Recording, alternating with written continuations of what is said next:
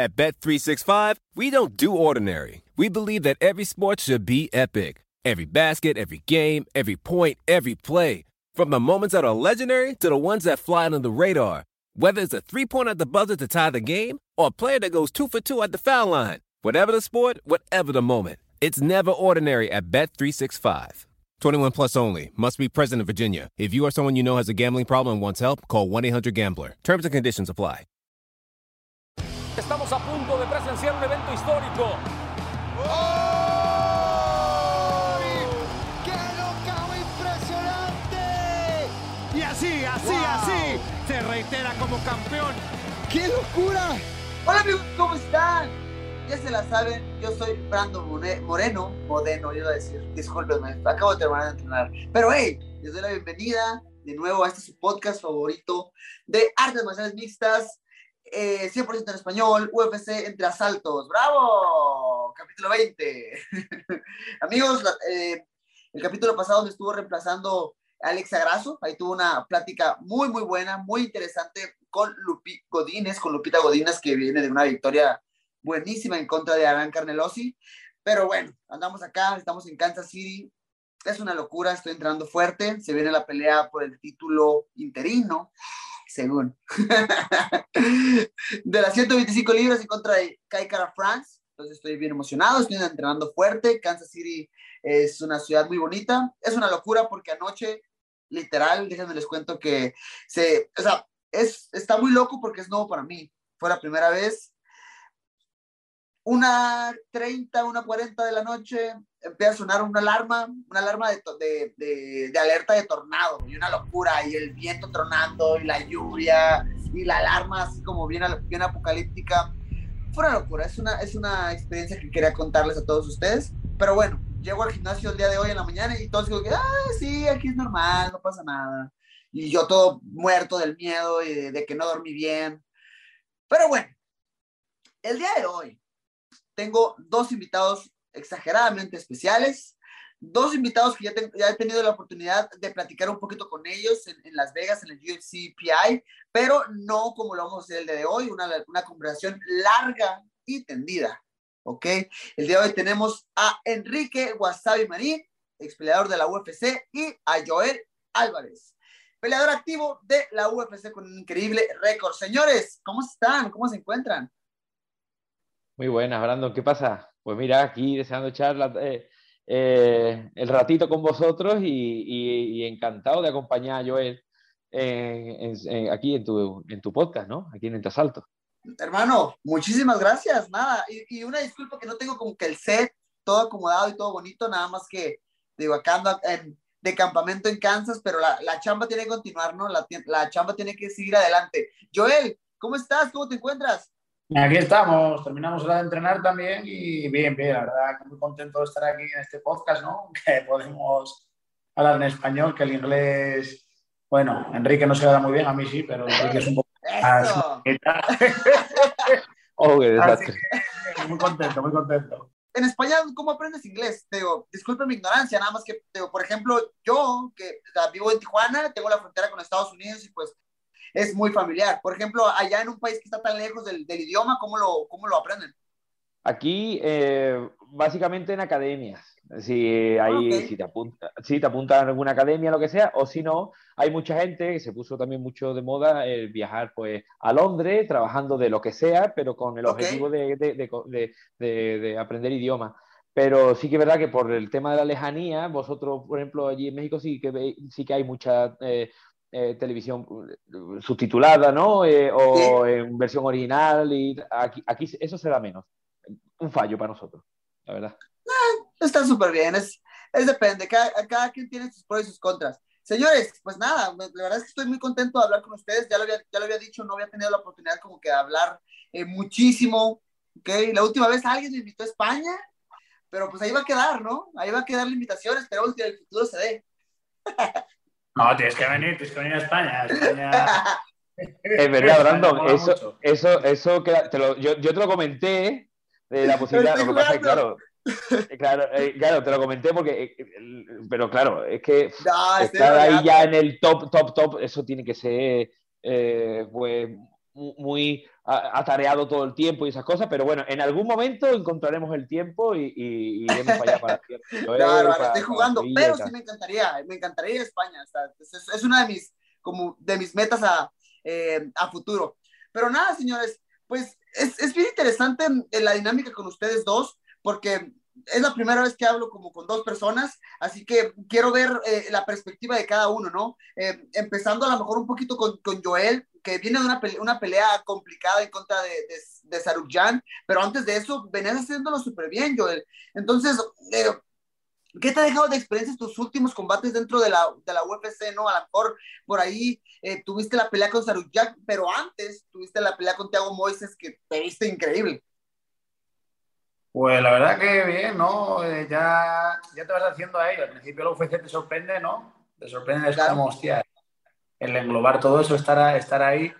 Pero bueno, ella la verdad que a cada pelea que pase, cada preparación me siento más, más como en casa, más como otra, otra pieza más de la empresa. Entonces la verdad que muy bien, muy bien, muy contento a seguir, intentar pelear antes de que, de que acabe este año. Muy contento, muy contento en la, en la empresa, la verdad. Oye, Joel, ¿y, cómo, ya, ya hablando un poquito de tus, de tus inicios, em, quiero saber cómo surgió el interés por las artes marciales mixtas. Para empezar, ¿cómo, cómo nace Joel Álvarez? ¿Cómo es el, Joel, Joel, Álvarez eh, de niño? ¿Cómo fue su infancia, eh, su familia y ese tipo de cosas? Bueno, eh, yo aquí soy, soy un chaval de aquí de un barrio que se llama El Polígono, ¿no? Aquí en Gijón. Ok. Aquí, bueno, nos criamos todos aquí, todos los colegas del barrio, siempre juntos, siempre en la calle, eso, bueno. Y la verdad que siempre es una cosa, nosotros jugábamos a fútbol, ¿no? Nosotros nos dedicábamos al fútbol que nunca habíamos pisado un gimnasio, ni hacíamos judo, ni nada de eso pequeños. Éramos más de jugar a fútbol. Y sí que es verdad que no, siempre nos llamó la atención mucho las peleas, ¿no? Porque podemos jugar al fútbol, igual si jugamos a casa de uno jugar al FIFA, siempre acabamos igual jugando a un juego de peleas o viendo vídeos de peleas de de los antiguos UFCs. Igual el tío o el hermano mayor de alguno tenía los, los DVDs o las cintas de los UFCs antiguos, las veíamos, ¿no? Y nos iba molando. Luego ya, bueno, el primero entre ordenador, que fue mi primo, ¿no? Ya lo veíamos ahí en YouTube. Y ya no, nos flipaba. Nos flipaba hasta que descargamos un día el juego, el UFC 2009, para la, para la PlayStation, lo descargamos una demo. Okay. Y ya fue como, joder, y ya entre nosotros en, la, en casa, ¿no? Teníamos las llaves, las técnicas. Y luego sí que es verdad que un amigo de Canarias vino aquí de vacaciones y él entrenaba MMA en Canarias. Claro. de aquí, de en Vale era en 2000, 2011 más. Y, eh, y, y, me dijo si había un gimnasio por aquí para entrenar. Busqué información, encontré el Centro Deportivo Tibet, es en el que sigo a día de hoy. Y voy, yo, voy a probar contigo, tío, a ver si, a ver qué tal. Entonces el primer día entrenamos y hasta, hasta ahora, pasaron 11 años y sigo metido. Qué locura, ¿no? ¿Y ahí es donde, donde conoces a, Wasabi en el gimnasio? No, a Wasabi llegó muchos años después, Enrique. Enrique, Enrique fue muchos años después, yo creo, fue en 2016. O sea, lo que yo saber quién, es, quién era él fue 2000, ¿qué fue? 2015, Enrique. 2015-2016. Eh, luego personal Sí, justo después del UFC de México, que se fue de Monterrey. Ok. ¿Y cuál fue, y cuál fue, y cómo llegó tu acercamiento a las artes marciales mixtas, Wasabi? ¿Cómo fue tu interés personal? Yo de, de, pequeño, igual, es que eh, yo creo que los que tenemos más o menos 30 y algo, okay. 30 y algo, eh, pues... Yo tengo, yo, tengo, yo tengo 29, cabrón. Da, igual, pero estás hecho, estás hecho mierda. Estás hecho mierda ya. estás hecho mierda. No, pero eh, veíamos la, los VHS, esos que, que, que, ponía UFC y salía Roy Gracie claro. con sesenta y tantos kilos eh, reventando ahí a la gente y tal. Y, claro lo, típico, antes había muchísimas menos cosas, evidentemente, muchísimos menos recursos. Eh, te estoy hablando también de tiempo de, de cuando salió el ASL, la conexión ASL, imagínate, el emule y te descargaba las cosas, en fin. Y, y, bueno, pues así, así, y digo, ostras, voy a empezar a, practicar deporte de contacto. Y quería, yo quería saber hasta dónde estaba mi límite, el, límite, ¿no? ¿Cuál, ¿Cuál, sería el límite de la fusión de todas esas cosas? Y bueno, hacíamos como un intento ahí, un, un, intento de valetudo, pero que aquello no era ni valetudo ni nada, era, bueno, lo que hacíamos, yo qué sé, lo que, algo intentábamos. Algo, algo intentábamos. Sí, sí, sí. Así fue. Joel, regresando un poquito contigo, tú ya me hiciste por ahí la, la, la mención de que por ahí eh, pues empezaste con el fútbol, eh, pues a lo mejor empezaste, digo, yo empecé a los 12, o sea, yo realmente literal fue todo lo que conocí, artes marciales mixtas. Por ahí también eh, me encarrilé un poquito al, al, al, fútbol, pero, pero nada, nada serio. Eh, tú sí te metiste un poquito más, jugaste mucho tiempo, jugaste profesional, profesional o nada más ahí en el, en el barrio.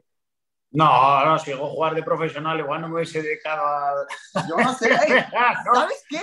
Eh, en México yo tengo así historias que a lo mejor no jugaron como profesional, pero que sí estuvieron así en la rayita pero que por ciertas circunstancias de que no, ¿sabes qué? Ya no, ya no, ya no, ya no pude dar el brinco y ya se dedicaron a otra cosa.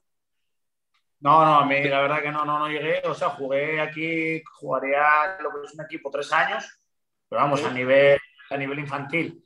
Luego jugaba mucho, jugábamos mucho en el barrio y eso, pero nada, nada serio tampoco, entonces no, nada, nada, nada, nada serio, ¿no? Se me daba, se me daba mejor pelear, la verdad. Se me daba mejor pelear. Oye, Joel, y por ahí estuve investigando un poquito, eh, eh, vi que tuviste ciertos trabajos y hubo uno que me interesó, pero ahorita te pregunto, vi que estuviste trabajando de encofrador. Sí, estuve trabajando la... ¿Qué, es, ¿Pero qué es eso, perdón? O sea, yo hice mi, mi, investigación, pero creo que la, la, palabra es muy española, ¿no? No sé qué es encofrador. Eh, cofrador es el que hace el hormigón aquí en, aquí en España. ¿Lo qué, perdón? El hormigón, el cemento. Ah, ok, cemento. Tengo aquí las casas. Eso es, somos los, eso es los claro. que, que, hace las estructuras de las casas con hormigón. Claro. Las estructuras esas de hormigón que le ponen como sí, unas sí, placas, como... le ponen unas placas así de eso es el encofrado. En México creo que eh, en, en, México creo que le llamamos cimientos, creo que es lo mismo. Ahí ya la bueno, gente se encargará de. Eso, de sí, sí, es lo, es lo mismo. Se me equivocó. Eh, solo cimientos. Claro. ¿Sí? Claro, ah, Bien, claro. perfecto. la tiré un poquito. Oye, ¿y qué fue lo más complicado que tocó hacer en ese trabajo? Bueno, eh, madrugar. Neta. Qué cabrón. Independientemente de la construcción, madrugar fue lo más difícil. No, a ver, no, empecé muy joven, tenía 17 años. Fue de hecho antes de empezar incluso en el deporte y tenía 17 años y como bueno, tampoco había sido muy, muy buen estudiante, ¿no? Mi hermano me metió a trabajar con él y me enseñó bastante disciplina, me enseñó, me enseñó un oficio y la verdad que, bueno, bien. Duro tampoco fue gran cosa porque tampoco dio tiempo a hacer mucho, estuvo un año y poco, la verdad. Y ya empecé con el deporte y la verdad que me metí bastante más de, de lleno en esto. Muy bien. Oye, nada más, uno más, porque este, este sí me interesa y te quiero preguntar algunas cosas. Vi que, tra que trabajaste de, de, portero de discoteca, ¿cierto? Sí, sí. ¿Qué lo, o sea, para empezar, ¿ya sabes pelear ahí o no? Eh, sí, sí, ahí ya sabía, ya sabía pelear, sí. Oye, ¿y cuál es, cuál es la, la dinámica de, de, selección de las personas? ¿Cómo es el tú sí y tú no? ¿Qué juzgas ahí o qué? A ver, yo soy, yo soy bastante buena gente, entonces yo la verdad que sí que dejaba, dejaba, dejaba entrar a todo el mundo, ¿no? Yo no era un tío de nada, tú llevas gorra, no puedes entrar, o tú tienes mala pinta, no, yo entraba a todo el mundo, y una vez luego estaban dentro y el encargado, el jefe me decía, yo, este, vamos a tenerlo aquí, yo, bueno, hombre, está tomando una copa, no, bueno, nada, nada, igual le ofrecía, le ofrecía que se fuera, que se fuera, ¿no? Pero siempre, siempre, siempre de buenas maneras, pero no, la verdad que yo, yo selección no, no hacía mucho, la verdad. Qué locura, ¿cuál? Es que, o sea, sí, o sea, muchas veces escuchas historias de que no, sabes que el tipo ni siquiera me dejó pisar la entrada. ¿Tú tienes alguna sí, historia sí, claro, de que alguien se te haya puesto medio, medio intenso y que tú sí lo tuvieras que literal sacar, aunque tú fueras muy buena gente? A ver, la, la Mataleón siempre estaba ahí, ¿no? La Mataleón. Neta, wow. ¿Llegaste a dormir a alguien? Ah, ah, bueno, algunos, sí. Algunos. Qué locura.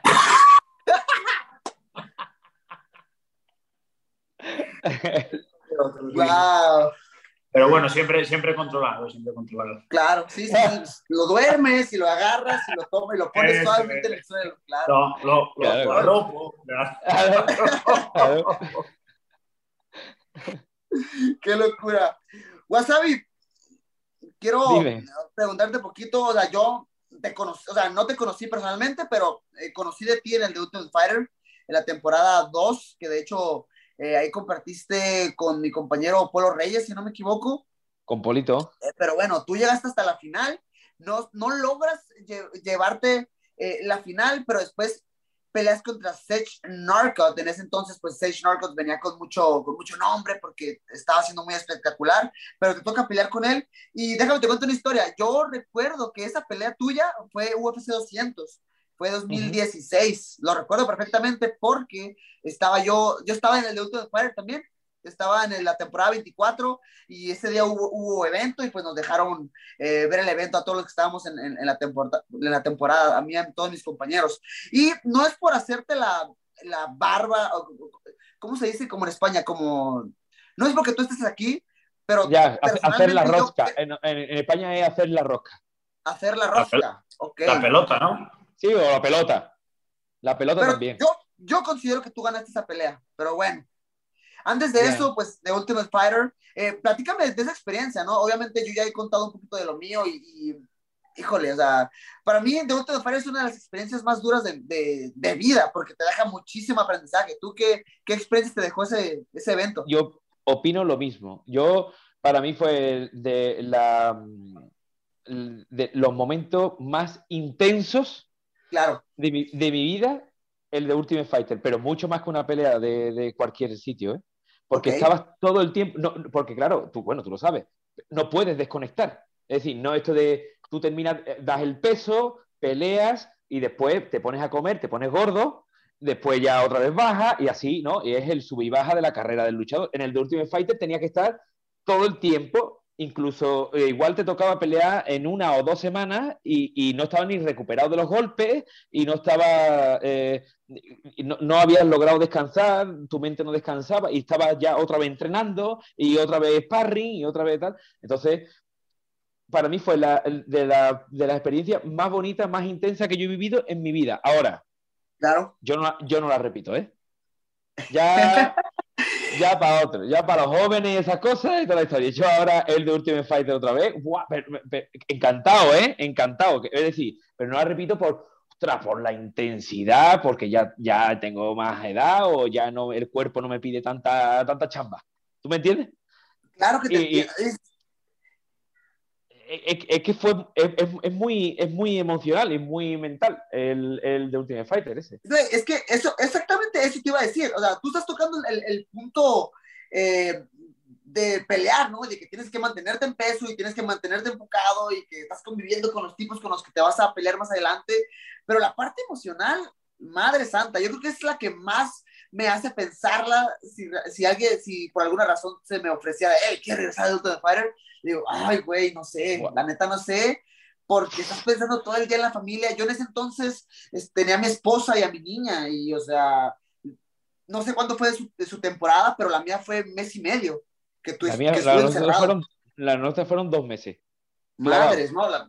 La, mía fueron, fue mes y medio, y yo ya da igual, ya es mucho, ya es mucho yo me acuerdo que el, el último día, cuando ya eh, pelean la final y ya se, ya se vio quién gana, que ahí ganó Tim Elliott la temporada, llega el staff de UFC y veo que viene con mi bolsa de cosas. Ya es que te piden todas tus cosas y mete aquí tu teléfono y mete todo tu. O sea, yo pues casi le arrebato la bolsa de, la, bolsa de mis cosas, agarro mi teléfono y de volada hago videollamada con mi esposa y estaba súper emocional, incluso llorando y todo. De hecho, nunca he contado esto, pero sí, me acuerdo, ese, ese día fue, fue muy emotivo para mí. Pero qué locura. Entonces, de ahí vas, pele peleas la final, peleas contra Sage, no, no logras lamentablemente mantenerte en la compañía, pero te has mantenido activo. Y obviamente ahorita, ahorita vamos a tocar ese punto eh, porque te mantienes no solamente activo, sino como entrenador, que creo que es lo más importante, pero, pero bueno, te mantienes enfocado y no solamente ayudas a tus compañeros, sino que estás todavía ahí en el gimnasio, en el mar, ¿no? Sí, y, bueno, en, relación a la, a, la, pregunta de antes de, eh, yo y yo nos, nos conocemos hace ya sí, eso como unos 7, 8 años y, y, y, cada combate siempre nos preparamos juntos. De, hecho, eh, la, primera, la primera pelea o las dos, tres primeras peleas de, creo, no sé si fueron dos, Joey, no sé, eh, él todavía no estaba en UFC, entró después. Y ya, eh, ya, entrenábamos juntos y tal, y compenetramos muy bien. Él tiene un, un talento especial y eso te lo digo yo igual, por, no, no por hacer la rosca, él lo sabe. No, no, no, por hacer, ¿cómo decís ustedes? Eh, no, no es por hacer la barba. Sí, pues no por hacer la barba, ¿no? Pues no por hacer la barba, pero tiene un talento especial eh, para competir, eh, su mentalidad, su mente, cómo procesa las cosas la mente a la hora de la pelea y sobre todo los momentos previos que son los más jodidos, tú lo sabes. Porque después ya durante la pelea como que te liberas, ya, ya, te liberas, ¿no? Ya, bueno, ya estamos aquí, ya lo que sea. Pero antes, ¿no? Te invaden todos los demonios y esas cosas, entonces tiene una mente que procesa muy, mucho mejor esas cosas que la media y eso es muchísimo. Eso hace mucho al peleador, eso hace mucho al peleador. Y bueno, congeniamos eh, así, yo soy muy friki, de, veo vídeos, me pongo en contacto con uno de esto, voy aprendiendo tal, no sé cuánto, y, eh, me fijo, trato de hacer la estrategia y esas cosas, pero después hace falta un tío talentoso como este que, que, sepa llevarlo a cabo, porque él es capaz de hacer cosas que yo no sería capaz. Claro. Entonces, Claro, entonces eso, eso hace falta. Y, como que hemos hecho buen tándem y también, bueno, pues a nivel también personal y tal. Y entonces, no sé, yo a, a Joey le debo 100% de lealtad. Y él lo sabe. Él lo sabe. Claro. Joel, ¿y, o sea, ¿y qué rol, qué rol juega eh, Wasabi en tu campamento? Porque tengo entendido que sí tienes un head coach, pero Wasabi es el como que la mente ahí que empieza a ver peleas y empieza a estudiar un poquito. ¿Qué tanto influye? Porque lo, lo decía con Wasabi, pero ha de ser muy importante también, o sea, no solamente tener como una persona que es tu entrenador y que te ayuda con la estrategia y todo eso, sino que él mismo entienda la estrategia y todavía, no sé, te puede ayudar a hacer el sparring o te puede ayudar a, a, a luchar o, o, lo que sea, ¿no, Joel? Sí, lo, como dice Enrique, somos, somos un tándem, ¿no? Nos, nos, hemos juntado, además todos somos de la misma división de, de peso. Claro. Entonces, hemos coincidido muy bien en, todo, creo, en todo lo, digo, lo personal, en lo deportivo, en, todo. Entonces, yo, Enrique, puedo contarle cualquier cosa ya fuera del deporte, ¿no? Y a mí también, de hecho, siempre estamos hablando, hablamos todas las semanas. Él vive, vivimos, no sé cómo decirte, él vive en Sevilla vive en Gijón, que es un poco de punta a punta del país, ¿no? No es un país tampoco grande como hay en Estados Unidos, pero bueno, son siete, ocho horas en, en coche. Okay. Pero bueno, ahora hablamos todas las semanas y nada, bueno, y Enrique ha sido una parte para mí fundamental en, en, mi, en, mi, ¿Campamento? En, mi, carrera, en mi carrera, ¿no? Es una parte fundamental contar con él, con sus, con sus game plans, sus estrategias, ¿no? Sus conocimientos de la MMA, porque el tío, es, un, es un fricazo, es un friki de la hostia, la verdad. Es verdad, hablando en algún sentido de la palabra, es un friki bien. Es un tío que estudia mucho, sabe mucho es un tío de ABC que lo hace todo muy correcto, entonces es un tío que viene muy bien. Porque yo si puedo saltar directamente al AC desde la A, lo hago. Porque igual mi, fisionomía me lo permite, pero él marca siempre los pasos, entonces es la verdad que una cosa que ayuda, que ayuda bastante. Y ya te digo, somos, somos como, como decimos aquí, uña... Uña y, uña y mugre. Uña y mierda. Uña y mierda. que siempre, siempre, siempre hay un poco de mierda entre la uña, está más cerca que Siempre. Siempre. Oye, la palabra mierda es súper normal en España, ¿eh? Es como cualquier cosa. Claro. además, además como, como que desahoga. que es que me, produce mucha risa porque yo, por ejemplo, tengo mi niña de mi niña chiquita que tiene 8 años y a veces está viendo youtubers españoles y pues ellos pues súper normal, sí hablan con este vocabulario así de que eh, de mierda y este tipo de cosas, y a veces como que quiere eh, hablar así, pero en Latinoamérica es como que, hey, no, no, aquí no. Claro, claro. Es como lo de la palabra coger. 100%. Claro, aquí en España no, nadie, nadie se piensa lo que se piensa en Latinoamérica. Verá, verá, a ver, si tienes el contexto, sí. Claro. Fui allí, me cogía. Vale, eso sí significa lo que significa. Pero, eh, oye, ¿qué? Eh, ¿Cuándo, eh, ¿Dónde vas a coger el autobús? "Ah, pues voy para allá y lo cojo. Y todo el mundo, que cojo el autobús, claro, pero aquí no significa eso, entonces siempre está con la. eh, eh, usted decía agarro, ¿no? Agarro el autobús, ¿no? Agarro, o alcanzo. Agarro el autobús, tomo el autobús. Claro. Eso, tomar el autobús. Aquí también, aquí, eh, agarrar no, pero tomar el autobús sí. Pero, eh, a- no sé, eh, decimos coger y, y- y ya está.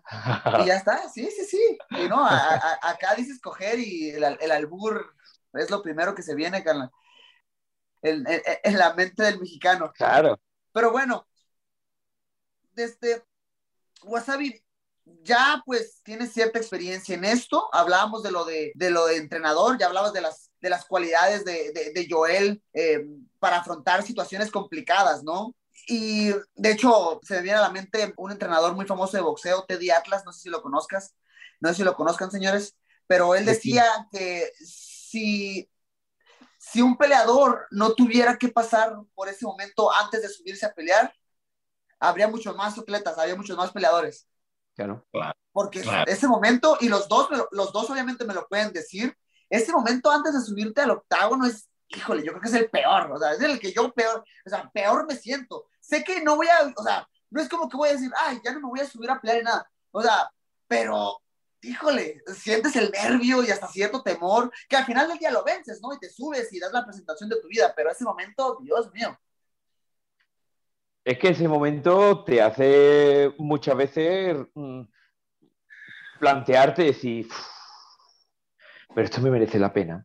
Me merece la pena esto. Eh, lo, lo, lo piensas. eh, o, o yo, yo, sí- yo hay, hay veces que pensaba, ¿y si ahora se apaga el estadio entero porque se corta la luz? Y me, y me pasó, me pasó una ¿Qué vez. te pasó la última? No, me pasó la última. Del miedo que tenía y digo, bueno, no he peleado porque no se ha dado la situación, es decir, eh, que ha sido un fallo técnico del estadio, y, pero yo, no, yo estoy aquí, pero Claro. no se dio, no se dio, y entonces ya el cuerpo pues ya pues se va relajando.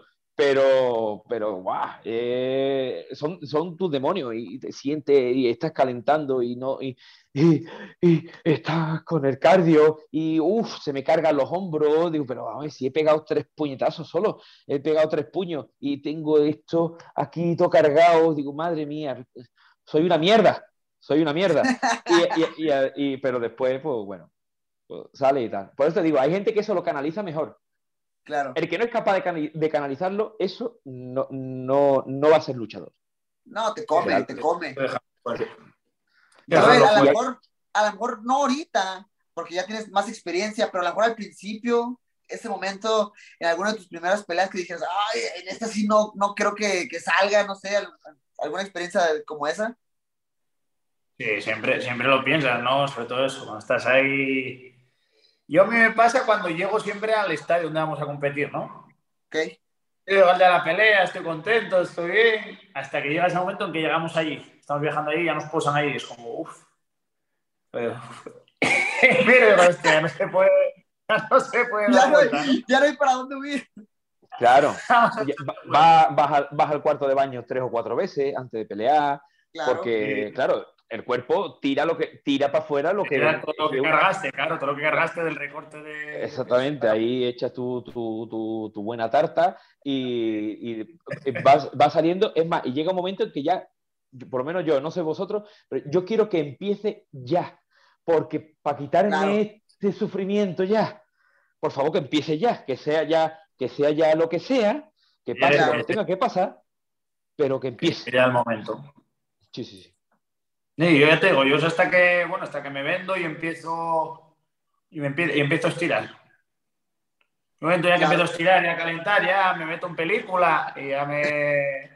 Sí que es verdad que yo me, me- me emociono, me, me vengo arriba para, para pelear, entonces me, ese momento me gusta. Y cuando van entrando, ¡cinco minutos! ¡Tres minutos! Yo, digo, Pero Brandon, una, locura. Brandon, una cosa, tú, a- an- antes de tu pelear, tus calentamientos son cortos, largos, y mu- muy, intensos o lo que sea, porque a mí, te lo- no, no te lo pregunto por, por nada, sino porque, por ejemplo, Sí. Eh, ahí, por ejemplo, Joel y yo somos súper diferentes. A mí me cuesta un trabajo calentar cuando estoy con miedo, porque es miedo, al final al cabo es, es- es miedo, ¿no? El, el miedo de la pelea, los nervios, y a mí me cuesta un trabajo horroroso, que lo hago, evidentemente lo hago, pero porque lo tengo que hacer. Pero si pudiera saltármelo, te lo juro que ni lo hacía. ¿vale? Sin embargo, llegamos al estadio y Joel ¡pam! se pone ya con, con su entrenador, con Borja, empieza ya a manoplear, pa, pa, pa, cuando termina con manoplear se pone a estirar, cuando se pone a estirar se pone a hacer movilidad, cuando termina de hacer movilidad se pone a hacer lucha conmigo, eh, a repasar la estrategia y vuelve a hacer manopla y, y él está a un ritmito, a un ritmito, ¿no? Y pum, pum, pum, pum, pero hace un, un- un calentamiento muy largo y sale siempre con, ya con la frecuencia cardiorrespiratoria en su sitio, bien caliente, tal, no sé cuánto, y a mí me cuesta un trabajo y de ahí me pregunta, ¿Sabes qué?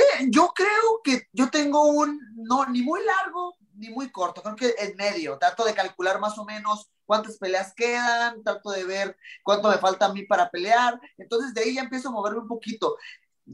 Al final ya tienes razón, estás como que con los nervios y la adrenalina y sientes el cuerpo pesado por lo mismo. Y antes decía, no puede ser, ¿cómo voy a salir a pelear así? Pero te digo, ya con la experiencia como que te das dando cuenta de que es normal, de que sabes que está bien. Por, e, por ende, me obligo yo mismo a, lo hago y me pongo a calentar y me pongo a estirar. Y, trato, y en ese aspecto trato de estirar muy bien, trato de, de, de, que todas mis articulaciones estén bien lubricadas y de ahí ya poco a poquito ya empe empezar a, con los pads, a, a moverme un poquito en el suelo. Y ya cuando, por ejemplo, no sé, queda una pelea, una pelea que va empezando la, la pelea antes de que tú vayas, hago pequeñas explosiones, como que ta, ta, ta, y freno, y me pongo a respirar. Y, después para, otra para, vez. para los pulmones. Así es. Y ya, ahora sí, ya que, y ya ahora que pasa, que por ejemplo la pelea se acabó, ahora sí ya nada más me pongo a brincar, me pongo a sacudirme y ya estoy listo, ya estoy listo para, para irme a pelear. Uh -huh. No, ya te digo, era pregunta porque hay gente que le cuesta mucho trabajo calentar, hay gente que, que calienta mucho, hay gente que... Y eh, me era curioso, me era curioso, porque cada uno tiene sus manías, claro. ¿verdad? Cada uno tiene su historieta. Y, y, y, no puede hacer lo de la otra, lo, del otro, lo de la otra persona. Tiene que sí. hacer lo suyo, ¿sabes? Que es lo que a él le va bien.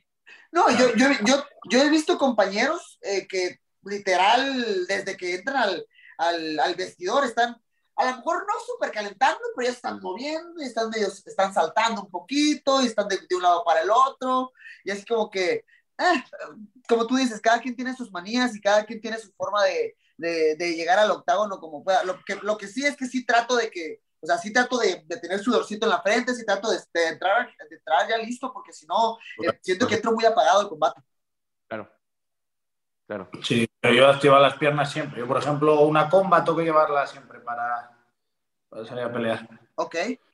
Para saltar mi... Dice, o sea, como dice Wasabi, te gusta el, el, calentamiento muy, muy largo, te gusta así, que, o sea, estar constantemente moviéndote. Sí, sí, sí, yo igual media hora de calentamiento, fácil. Ok. A sumar a, a saltos entre uno de comba, uno de sombra, manoplas, grappling, sí, sí, sí, lucha, sí. Igual son 30 minutos de calentamiento. O más. O más, más.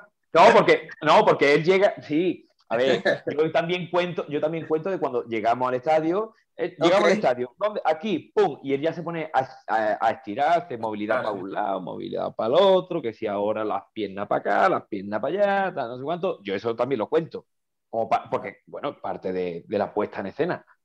Claro. ¿no? Claro. Y después ya empieza ya a moverse, tal, tal, tal. Uh -huh. Qué locura. Wasabi, eh, quiero, preguntar, quiero preguntarte, eh, porque vi hace poco que pusiste en tu, algo en, tu, en, en tu, Instagram, perdón, que me gustó mucho, eh, que hablabas de tu faceta como entrenador, que poco a poco ibas aprendiendo acerca de la mentalidad de cada atleta, de que a lo mejor hay unos que están muy, muy apagados y los tienes que levantar, y hay otros que están demasiado alterados, tienes que bajarlas de revoluciones un poquito. ¿Cómo has mezclado toda esta experiencia? Porque, o sea, y creo que al final lo ponías como que, o sea, es más cansado de lo que uno pensaba. O sea, el ser entrenador y aún así mantenerte activo en las artes marciales mixtas. Sí, es cansado. Evidentemente, eh, es que la faceta de luchador, de, de, de luchador, digamos que es como tú eres el responsable de ti mismo eh, Claro. como, como prioridad.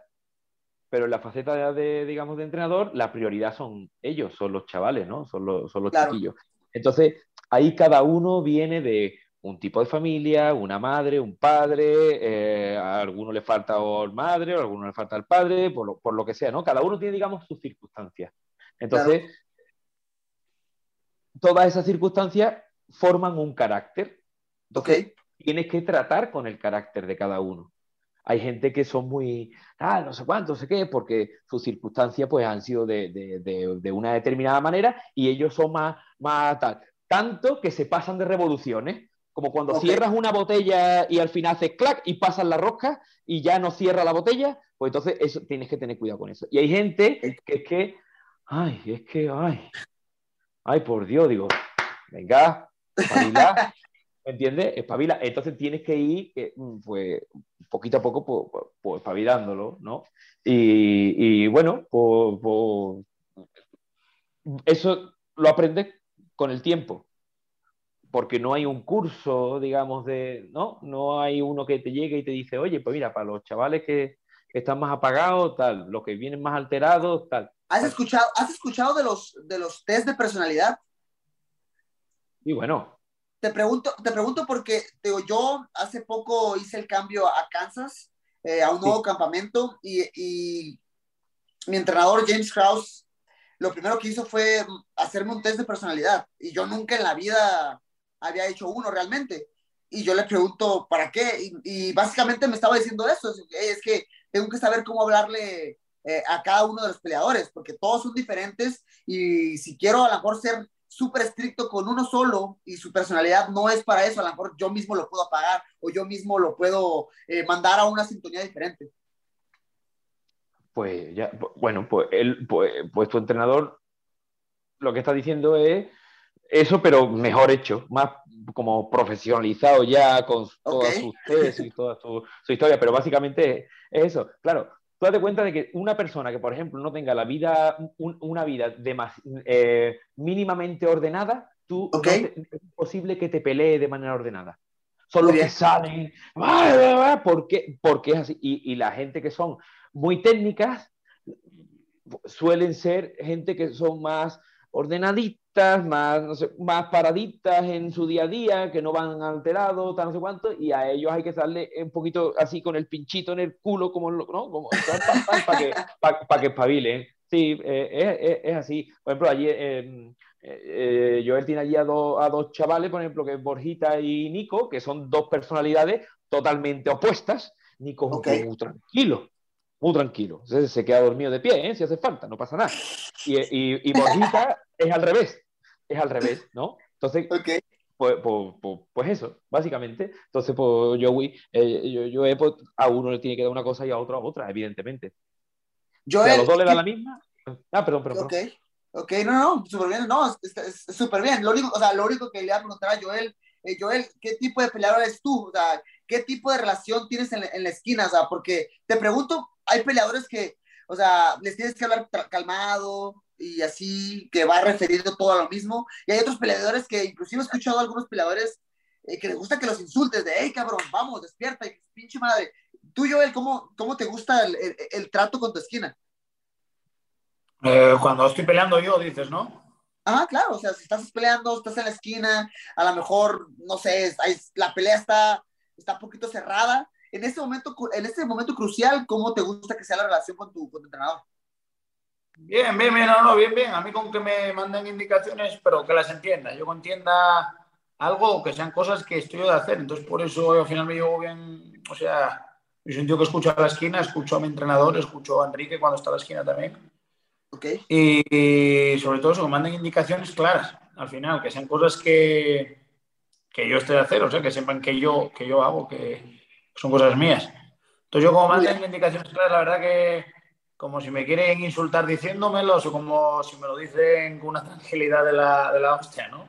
La verdad que me da okay. igual, pero que me, que me, las digan claras, que me las digan claras. Ok, te digo, te digo, yo he escuchado de peleadores que literal me dicen, no, a mí me gusta que me, que me insulten, que me estén a ver, cabrón, y pongas al tiro y, o sea, y podría decir groserías peores, pero, pero bueno, ok, pero sí, le digo, eso, es súper bien importante. Wasabi, por, por último, contigo, que te quiero hacer esta pregunta, que creo que es bien importante y a lo mejor algunas personas no podrían eh, dimensionarla, pero ¿qué tanto crees que te beneficia a ti? O sea, como entrenador, y vamos un poquito a lo mismo, y, pero ser activo como atleta, o sea, estar sudando con tus compañeros, estar sudando con tus alumnos, con, con las personas que entrenas. O sea, te lo pregunto porque yo tengo a, este, a, James, que todavía pues, es peleador activo, y los ves todos los días sudando, lo ves todos los días esforzándote, y, o sea, siento que eso te da una especie de, uh, de respeto, de respeto dentro del grupo. Empatía, empatía claro. también. Claro, porque quiera que no, mmm, tú sabes lo que estás sintiendo porque ya lo has sentido tú. Es como hablar de, de la guerra, pero solamente has jugado al Call of Duty. Entonces, claro. Gran ejemplo. Entonces, ¿por qué? Porque hay una cosa que no se entrena. Primero es el corazón del peleador. Eso se tiene o no se tiene. O se tiene fuego o no se tiene fuego. Ok. Y eh, si tiene, si tiene fuego, tú lo puedes alimentar y hacer el fuego un poquito más grande. Pero si no se tiene, no, eso es para nada. Eh, y, segundo, eh, que el tío, esa empatía, de, lo, que, no, estaba diciendo, ¿no? De, lo del el ejemplo este del Call of Duty, saber cuándo decir las cosas porque tú ya las has sentido también. Claro. O, la, o la sigues sintiendo, en mayor o menor medida, con, con, más o menos presión. Porque la presión mediática de UFC tú sabes que es enorme. Vamos, tú sí que lo sabes. Claro. Eh, es enorme. Entonces, con más o menos presión, tal, no sé cuánto. Pero entender, haberlo vivido, hablar de la guerra porque has ido a la guerra, hablar de la pelea porque has sido peleador y, esa empatía es directa cuando tú también la has sentido. Entonces hay veces que los momentos estos de recorte, ¿no? Que, que Joel es muy grande y tiene que hacer un recorte y tal, no sé cuánto, y hay veces que si tú no has sentido lo de eh, las bañeras, el desgaste, el tal, no sé cuánto, dices, venga, a la bañera, lo siento, tienes que hacer una bañera, claro, métete tú, métete tú, cabrón. Métete, claro, como no lo has sentido tú, lo, lo, lo, pides, lo pides como así.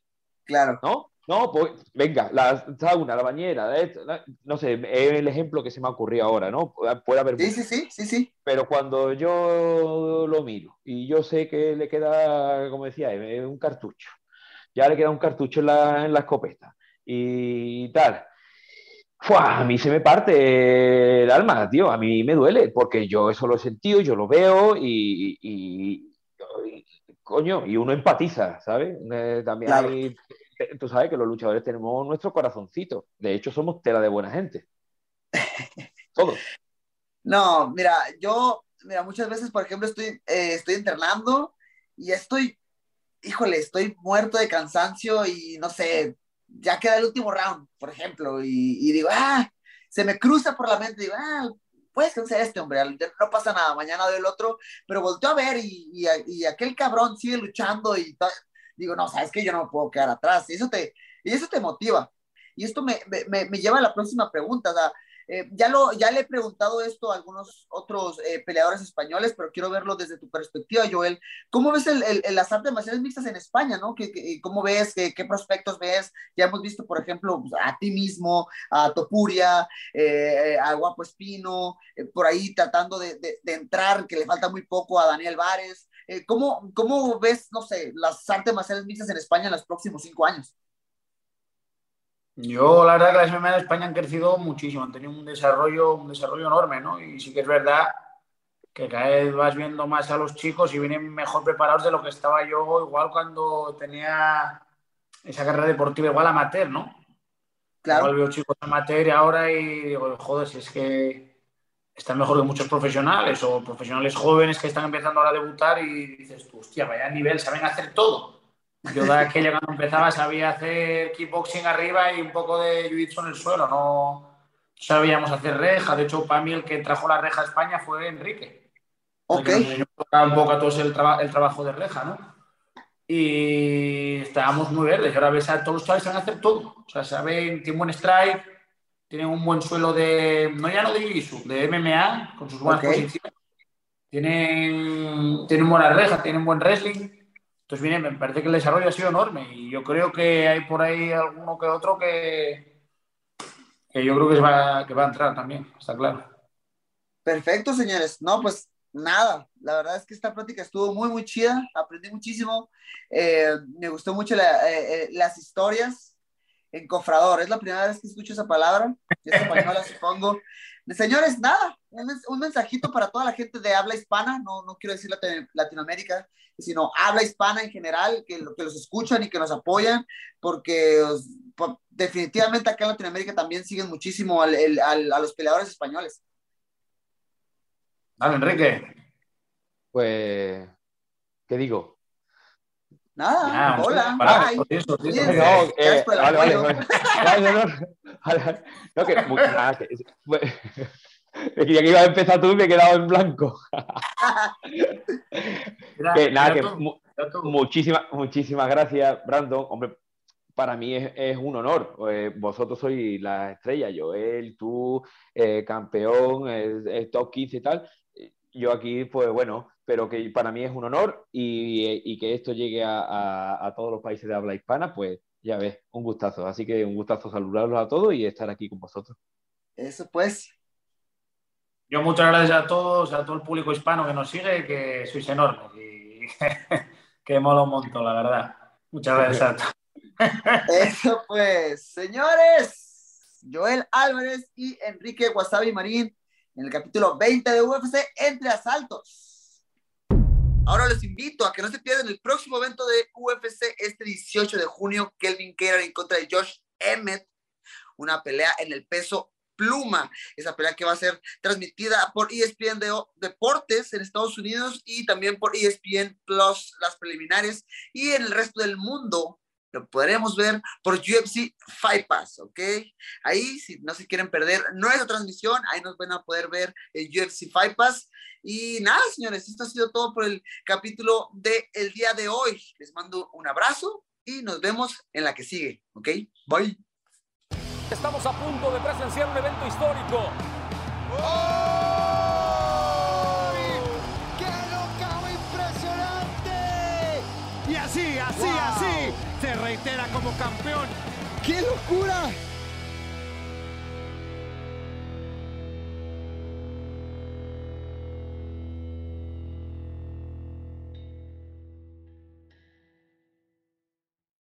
At Bet365, we don't do ordinary. We believe that every sport should be epic. Every basket, every game, every point, every play. From the moments that are legendary to the ones that fly under the radar. Whether it's a three pointer at the buzzer to tie the game or a player that goes two for two at the foul line. Whatever the sport, whatever the moment. It's never ordinary at Bet365.